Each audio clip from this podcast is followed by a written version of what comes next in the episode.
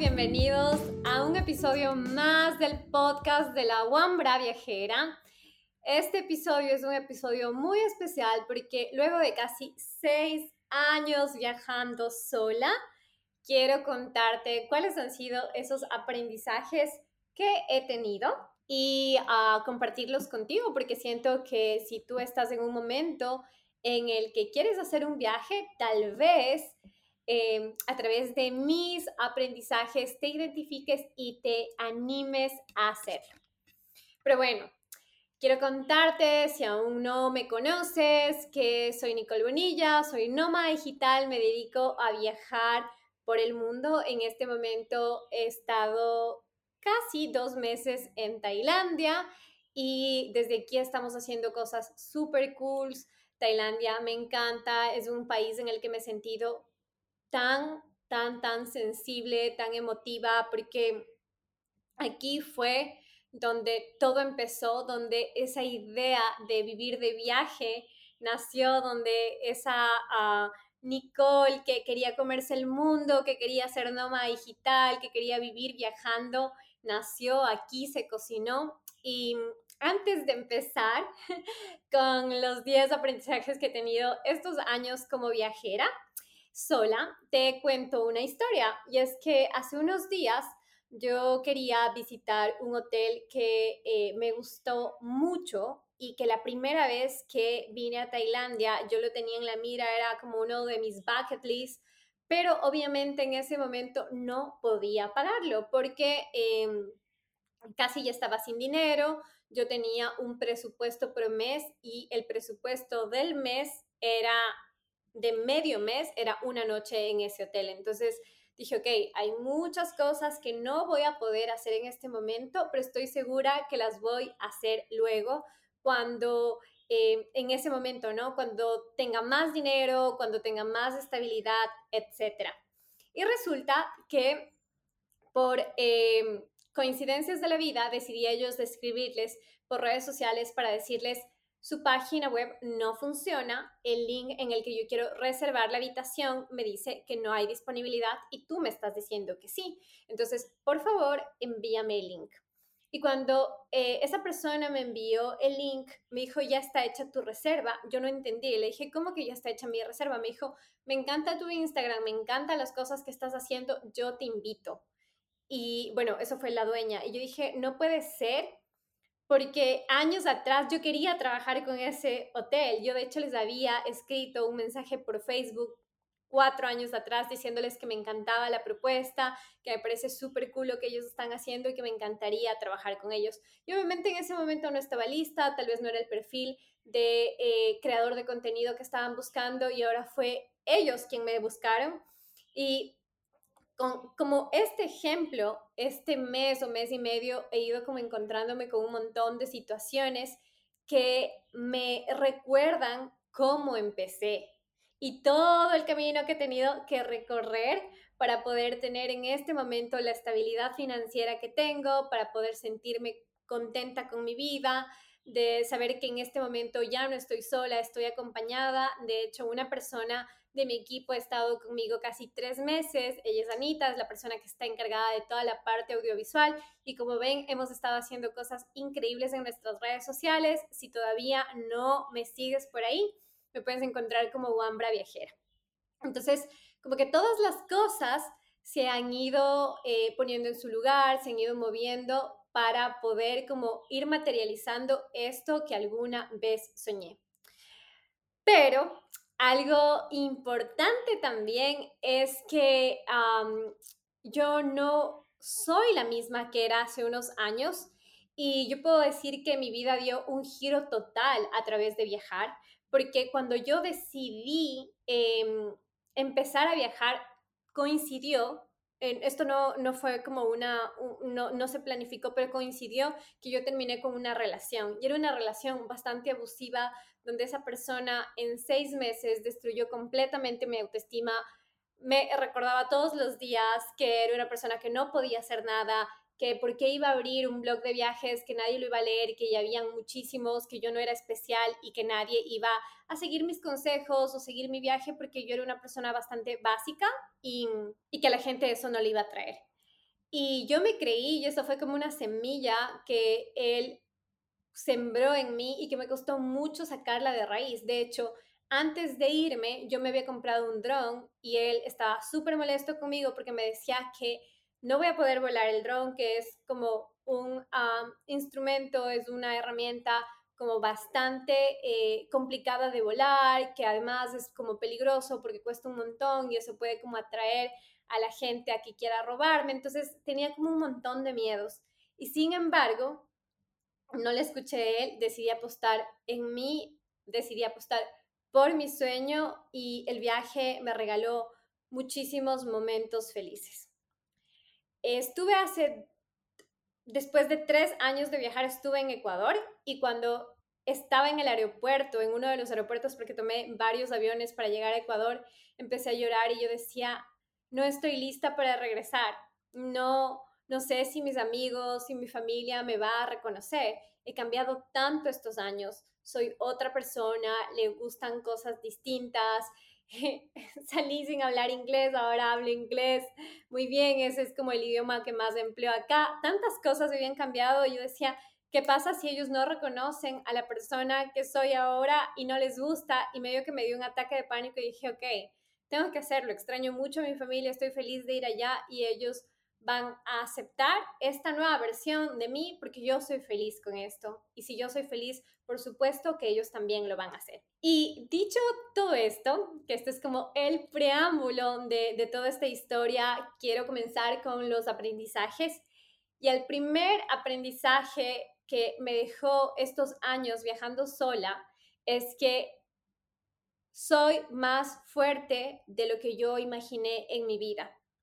Y como yo te decía, cuando empecé este viaje estaba en un momento demasiado vulnerable en mi vida. No, no confiaba en la gente, no quería involucrarme con nadie de manera afectiva. Estaba como muy, muy ah,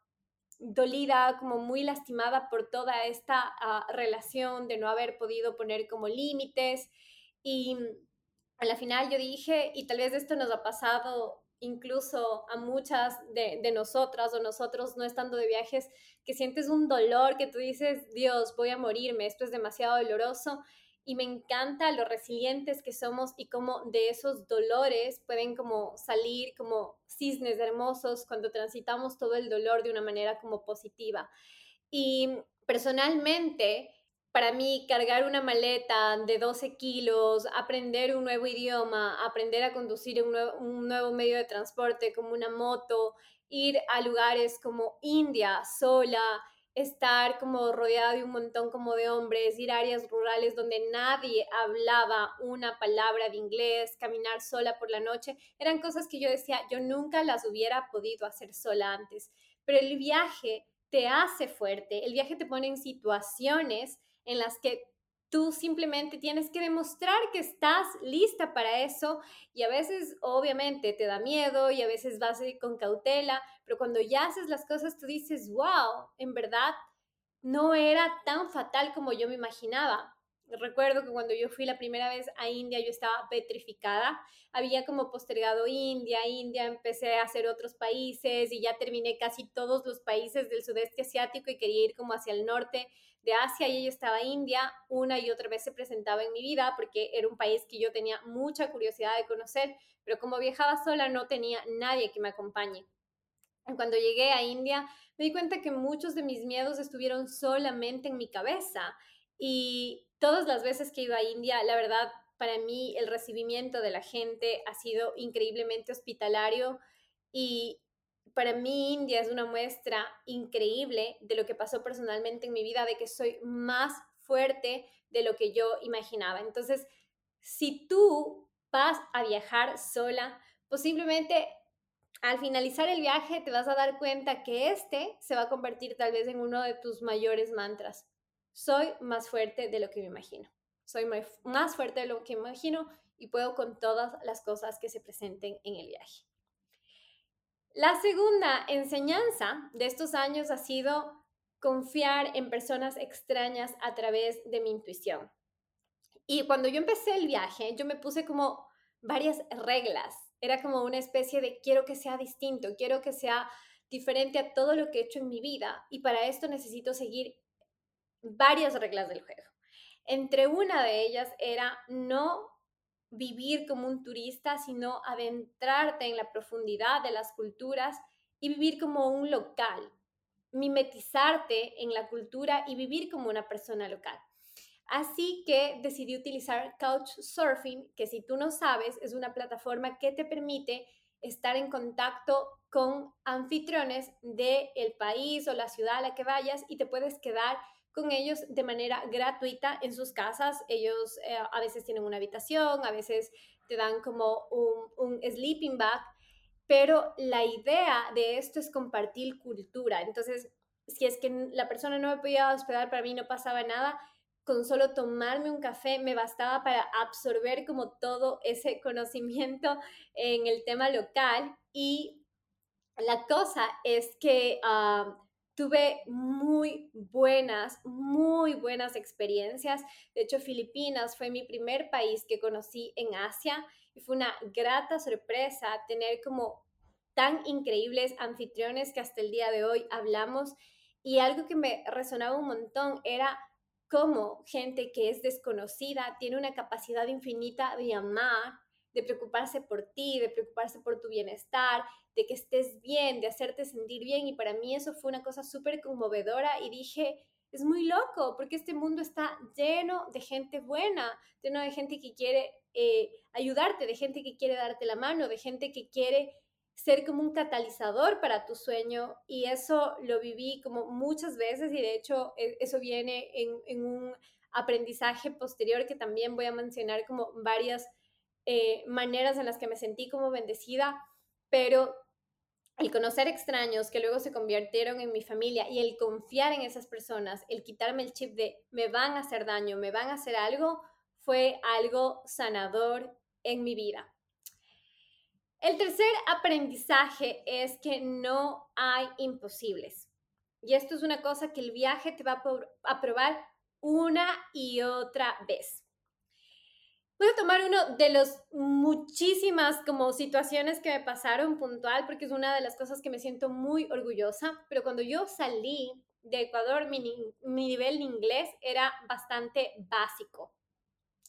Podía tener conversaciones sencillas, eh, podía como expresar básicamente cómo me sentía, pero siempre mi sueño fue hablar inglés porque como viajera, como una persona amante a los viajes, el inglés es el idioma universal con el que te puedes comunicar con personas en cualquier parte del mundo.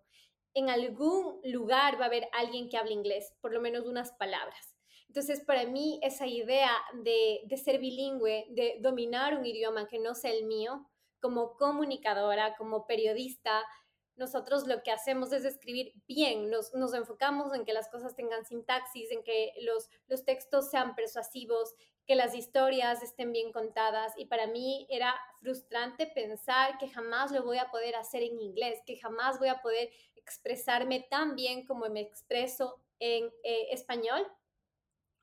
Pero con mucho miedo y con mucha incomodidad empecé a comunicarme y quitarme el chip de yo lo puedo hacer, de no estar, de, soy inteligente y puedo hacer esto, me costó un montón, pero eh, lo logré y ahora el inglés es, cuando estoy en Asia, el idioma que más utilizo, mucho más que el, español. Entonces, me, me, gusta porque ese fue un sueño para mí realmente hecho realidad y para mí eso me demostró que no hay imposibles, al igual que haber estado dándome el año sabático, además de haber visto como muchas cosas en documentales o en portadas de revistas o en perfiles de redes sociales de otras personas y cuando yo llegaba a esos lugares decía,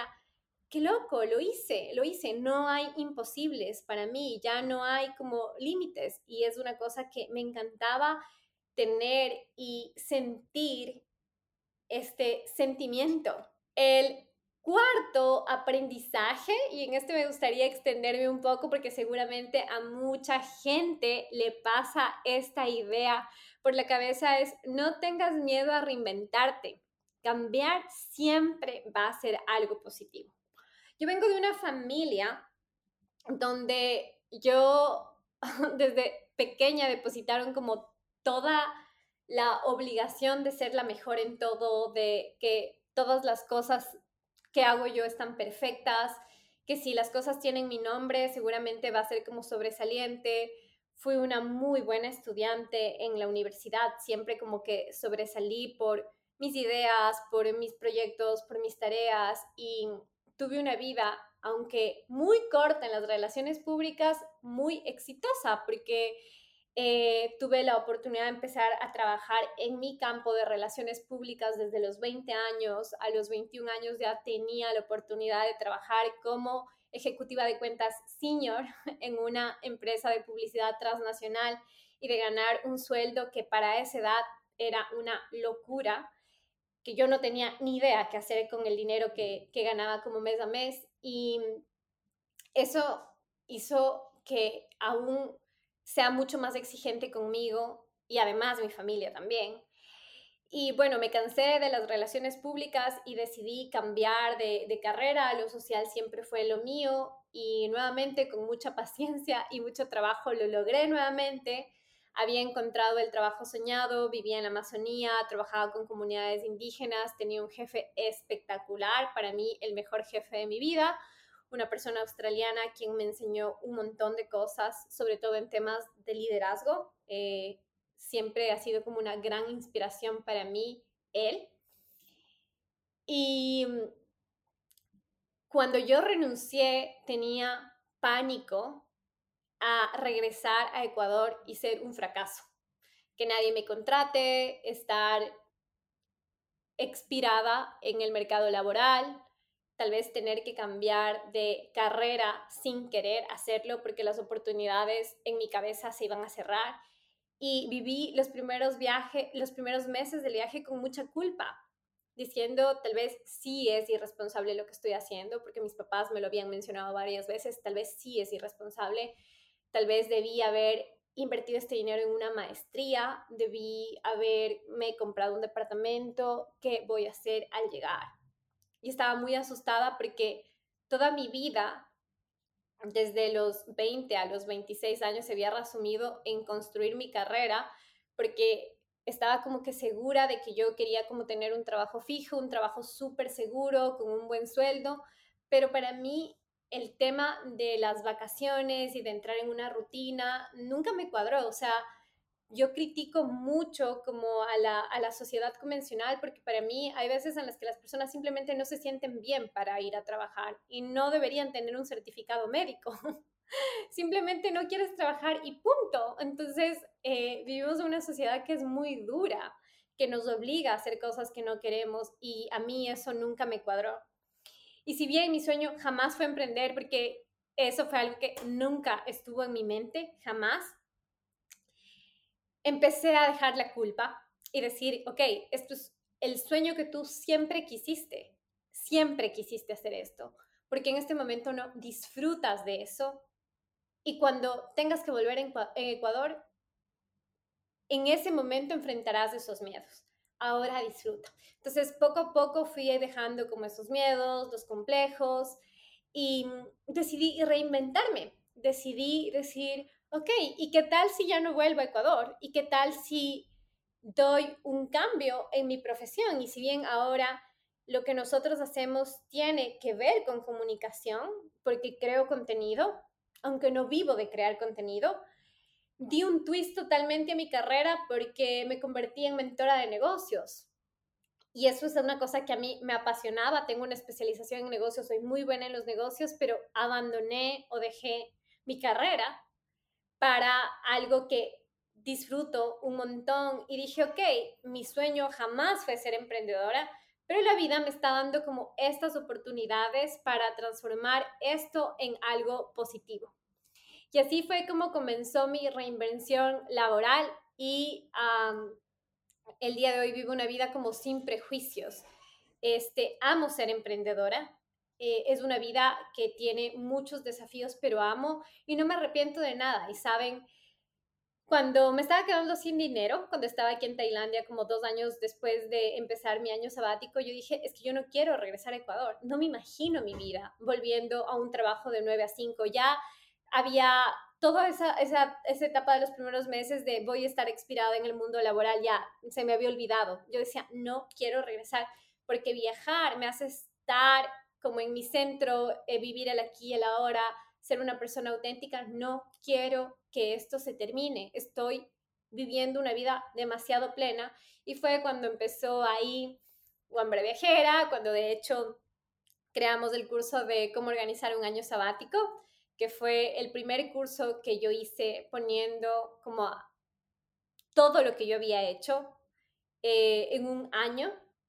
creando como un sistema y permitiendo a otras personas compartir esto, porque fue una cosa que yo no encontré en el Internet, fue algo que yo dije, ok, yo soy muy estructurada, muy organizada, ¿cómo lo hago? ¿Lo logré? Ok, si yo lo logré, es probable que otra gente también lo puede lograr. Entonces hice una metodología con una serie de pasos y creé un curso que de hecho lo estamos relanzando en este momento, que se llama Cómo organizar un año sabático, donde te doy la hoja de ruta, el paso a paso de cómo organizar ese año sabático o ese viaje largo que tanto has querido. Y además no solo organizar, sino hablamos del ahorro, de cuánto necesitas ahorrar, de cómo funcionan las plataformas de voluntariado, que estas plataformas son espectaculares y te permiten incluso ahorrarte el 70% o más de tu presupuesto porque te cubren la comida y el hospedaje, de cómo sentirte en comunidad, de cómo no sentirte sola con esta idea o solo porque no eres la única persona que quiere darse un año sabático. Entonces, eh, relanzamos el curso, el curso fue grabado en Brasil, lo subimos a la, plataforma, lo hicimos más potente. Durante estos años lo tomaron más de 500 personas y ahora lo volvemos como a relanzar como con muchas más herramientas, con todo lo que hemos aprendido como humanos en la pandemia, con esta versión de mí ahora también como emprendedora. Así que si quieres entrar, créeme que va a estar increíble. Y si compras el curso hasta el 4 de febrero, además vas a tener tres beneficios súper puntuales, que es un precio preferencial, que es un precio que no vamos a volver a ofrecer, una clase en vivo con una de mis alumnas de la Escuela de Futuras Nómadas, Chama Viaja, que ella tiene una comunidad de mujeres donde les enseña a perder el miedo a viajar solas y una sesión de preguntas y respuestas conmigo para que me preguntes todo lo que tú quieres. Si quieres inscribirte al curso, te voy a dar o te voy a dejar la información en el link en la descripción de este episodio. Entonces, siguiendo con los aprendizajes, el ah, quinto aprendizaje es que toda tu vida está dentro de lo que le cabe a una maleta o mochila. Antes de que yo viaje, yo soy una persona que ama la moda, soy una persona que ama la decoración y mi casa tenía miles de cuadros, floreros, tenía mucha ropa, mucha ropa, muchos recuerdos que había comprado como a lo largo de mis años viajando, porque siempre estuve viajando, solo que viajaba por 15 días al año, pero siempre fue una cosa que, que lo hice de manera como permanente desde los 18 años.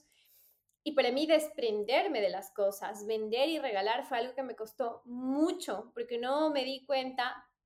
lo apegada que era a las cosas materiales hasta que tuve que desprenderme de todo porque vendí todas las cosas de mi departamento, vendí eh, mucha de mi ropa y me quedé con tres o cuatro cajas de cartón y la ropa que más me gustaba. Y en eso me di cuenta que fue un acto súper sanador de poder como vivir desde el, desde el minimalismo, desde tener que pensar menos, desde tener que tomar decisiones como más rápida. Y fue muy loco porque toda mi vida fui una persona que tuvo muchas cosas y por primera vez en el viaje solo estaba con una maleta de 12 kilos y me sentía completamente feliz. El tema de la ropa fue lo de menos, de hecho, no podía comprar nada o si compraba algo tenía que sacar algo de la maleta y regalarlo. Entonces, esto hacía que me mida muchísimo más en las compras, que piense mil veces antes de comprar algo si quiero ese peso o, o si no. Y fue increíble darme cuenta que por muchos años, y esto también hablan en el budismo, el budismo dice que todos nosotros como sociedad vivimos en el sufrimiento porque nunca nos saciamos de las cosas que tenemos, es decir, si tenemos un carro, luego vemos el carro del vecino que es más nuevo y queremos ese carro, si tenemos una casa en la ciudad, también queremos una casa en la playa, si tenemos un perro, queremos un gato, entonces es como una bola de nieve donde siempre estamos queriendo más y más y más y eso nos hace vivir en sufrimiento. Y esa frase me hizo totalmente sentido cuando hice un retiro de silencio porque me di cuenta que yo estaba muy en paz porque tenía muy pocas cosas y no tenía nada más que preocuparme porque además tenía toda mi vida resuelta. Todo lo que necesitaba estaba en mi mochila. Y no podía, como era una mochila, eh, había un máximo que podía cargar. No, no, había más. Iba a llegar un momento que, qué sé yo, si la maleta o la mochila era más grande ya no la podía cargar. Entonces era también un ejercicio continuo de todo lo que tú puedes cargar es lo, lo, que deberías tener, porque si ya no lo puedes cargar, ya, ya es una pieza o un objeto inútil. Entonces, ha sido increíble como aprender eso y, y conectarme muchísimo con, con, con, ese como mindfulness, con el vivir como el aquí y el ahora y el disfrutar como de esas pequeñas cosas. El sexto aprendizaje, que puede ser como muy polémico, pero a mí me encanta hablar de eso, de hecho hay, hay dos cosas que son bastante polémicas, es que viajar no es tan caro como te lo imaginas. Yo por tantos años pensé que viajar era solo para personas con dinero por tantos años y tengo una historia muy, muy chistosa aquí que contarles. Cuando yo estaba, eh, hice un viaje de tres semanas a Perú y a Bolivia. Estuve en el aeropuerto, en un aeropuerto de Centroamérica, me parece que era Costa Rica. Y mientras estaba esperando, un chico se acercó a mí y me habló y me dijo, hey, soy de Australia, estoy viajando por el mundo. Y, y, yo cuando me dijo, estoy viajando por el mundo, esto es hace 10 años, yo me quedé así, yo dije, me está mintiendo, ¿cómo viajar por el mundo? No, no, no lo puedo creer. Yo, yo decía como que, ok, sí, anyways, yo, yo también, yo soy Superman. Y a la final, eh, no, me dijo, sí, estoy viajando por el mundo, voy a viajar, como, no sé, no tengo fecha de regreso. Y para ese entonces en mi mente simplemente era algo que yo no había visto hacer antes, entonces no lo podía racionalizar, para mí no era real. resulta que nos agregamos a Facebook cuando empecé a seguirlo y efectivamente un mes estaba en Costa Rica, luego, luego iba a Nicaragua, luego Guatemala, estuvo como en muchos países y yo decía como, wow, yo en verdad me burlé de lo que él me dijo porque pensé que era mentira, porque para mí eso era imposible, porque no, no, no lucía como una persona que se había ganado la lotería claramente. Y yo dije, ok, realmente esto de, de, de viajar, él, él, es joven, no tiene que ser tan caro. Y luego, a través de Couchsurfing y de otros como portales empecé a conocer gente que realmente sí lo estaba haciendo y que no era tan caro como yo me había imaginado y como mi juicio le había como puesto. Y cuando empecé a viajar me di cuenta que estaba tan equivocada y que de hecho gastaba mucho menos viviendo de viaje, que esto es una cosa que a veces nos rompe la cabeza entender, pero es cierta. Vivir viajando es mucho más barato que vivir en un solo lugar, porque tenemos gastos fijos, en los viajes no. Y, eso me cambió la vida, porque creo que eso es una de las cosas que más ha hablado, como si quieres hacer el viaje que tanto sueñas, no me digas que no es por que es por dinero, porque he conocido gente que literalmente ha viajado con muy poco y ha tenido como experiencias tan gratificantes. Entonces, si eras de las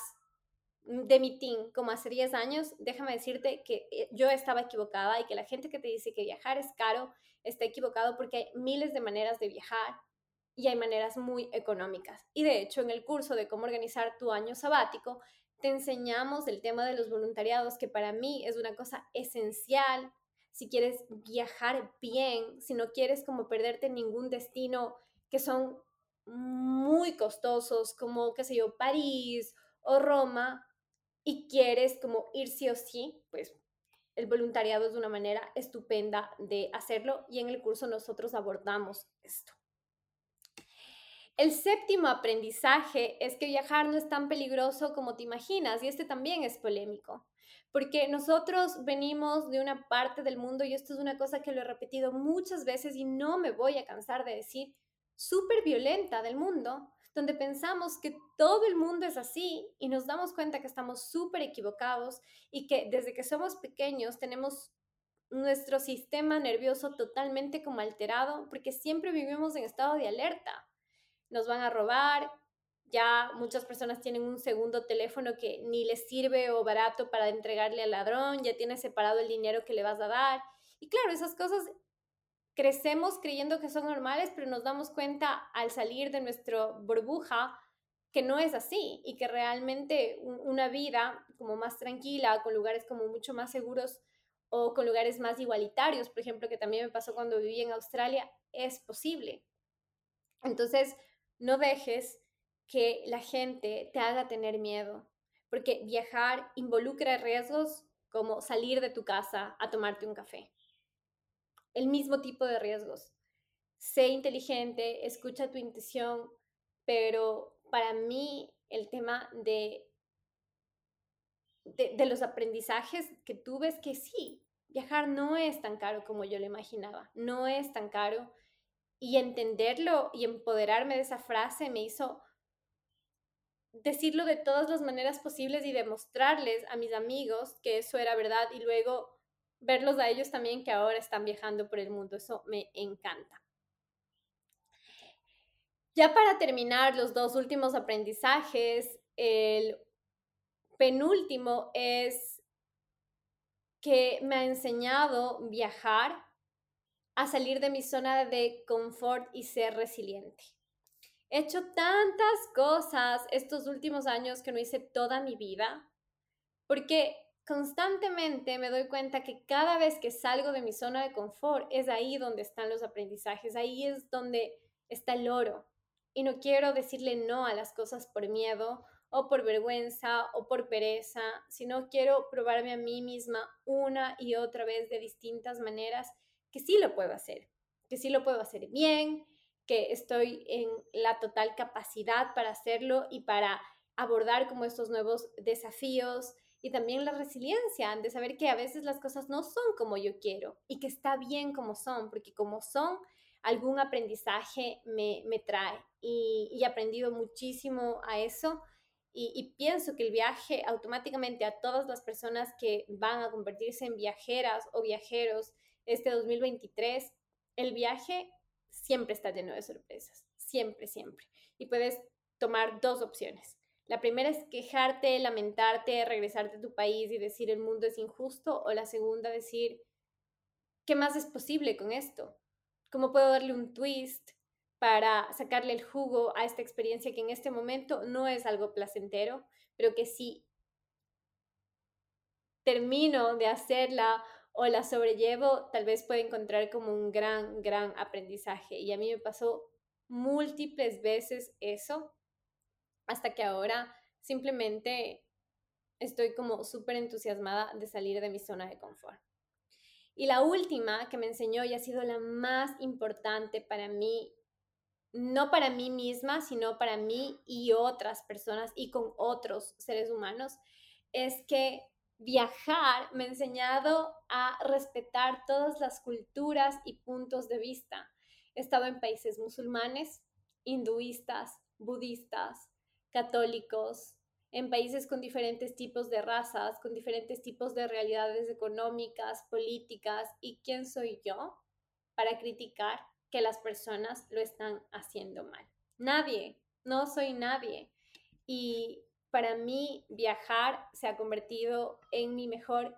enciclopedia de vida. Conozco de muchos temas, de muchos como contextos, de animales, de banderas, de presidentes, de situaciones políticas gracias a esto. Y ha sido increíble porque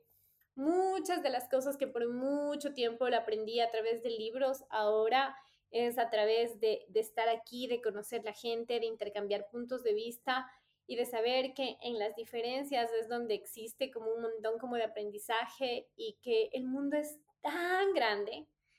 tan grande que a la final cuando empiezas como a viajar te das cuenta que es una cosa que la debías haber empezado a hacer antes, porque el viajar te da tantas herramientas de vida y no solo eso, sino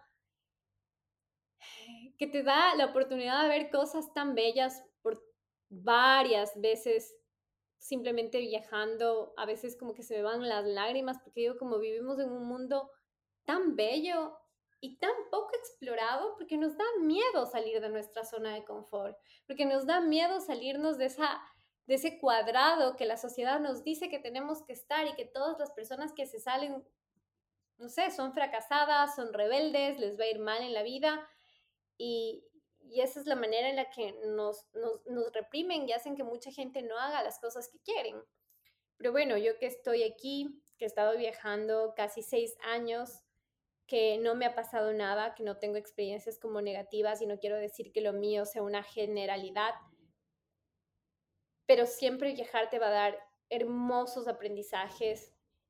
Aprovecha ahora no sé cuántos años tienes si me escuchas, pero una de las frases que más mis papás me decían es, eh, ¿para qué quieres viajar tanto? Jubílate y viaja cuando ya seas vieja. Ya vas a tener dinero, vas a tener tu vida resuelta y mis papás están a punto de jubilar si no viajan. Primero porque no es su prioridad y segundo es que ya no tienen la misma fuerza que antes. Y si yo hubiera escuchado ese consejo, Tal vez nunca hubiera pasado porque hubiera, me hubiera muerto antes de hacerlo. O simplemente, sí, el cuerpo se cansa y ya no tienes la misma energía de antes y simplemente ya no es una prioridad en tu vida. Así que si alguien te dice eso, no le creas. Viajar joven es la mejor eh, decisión porque vas a enamorarte, vas a hacer como nuevas familias en diferentes partes del mundo, vas a conocer amigos, vas a aprender, vas a ser una persona como mucho más culta, así que viaja. Viaja porque estos son mis 10 aprendizajes estos 6 años como viajera, pero seguramente cuando tú hagas tu año sabático, cuando tú decidas hacer ese viaje largo que tanto has estado postergando, tus uh, aprendizajes van a ser distintos porque viajar es algo que nos da cada uno lo que necesitamos,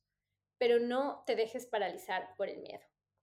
Espero que este episodio te haya gustado. Recuerda que si quieres que yo sea tu mentora, estamos con las inscripciones abiertas en relanzamiento del el curso Cómo organizar tu año sabático, que más de 500 personas lo han tomado. Si quieres sentirte clara, si quieres saber el paso a paso de las cosas que quieres hacer, si quieres sentirte empoderada, si quieres saber que la decisión que estás tomando viene desde tu independencia emocional, no desde la necesidad, este curso te va a dar todas las cosas que necesitas. Tenemos un precio promocional hasta el 4 de febrero y además eh, dos regalos que es un taller con Chama Viaja de cómo hacer tu primer viaje sola para perder el miedo e iniciarnos, e irnos entrenando a esto que va a ser nuestra realidad en un futuro y una sesión de preguntas y respuestas conmigo en vivo para que nos conozcamos, para que me preguntes todas las cosas que quieres y no te vayas con ningún hueco. Te deseo muchos viajes este 2023, te deseo que tengas la fuerza y la congruencia para ir hacia donde quieres y que viajar siempre va a ser la mejor terapia eh, de vida y para mí invertir en cursos, siempre lo he dicho, he sido como una vocera de invertir en conocimiento, siempre va a ser la mejor decisión. Te quiero mucho y nos vemos en un próximo episodio. Chao.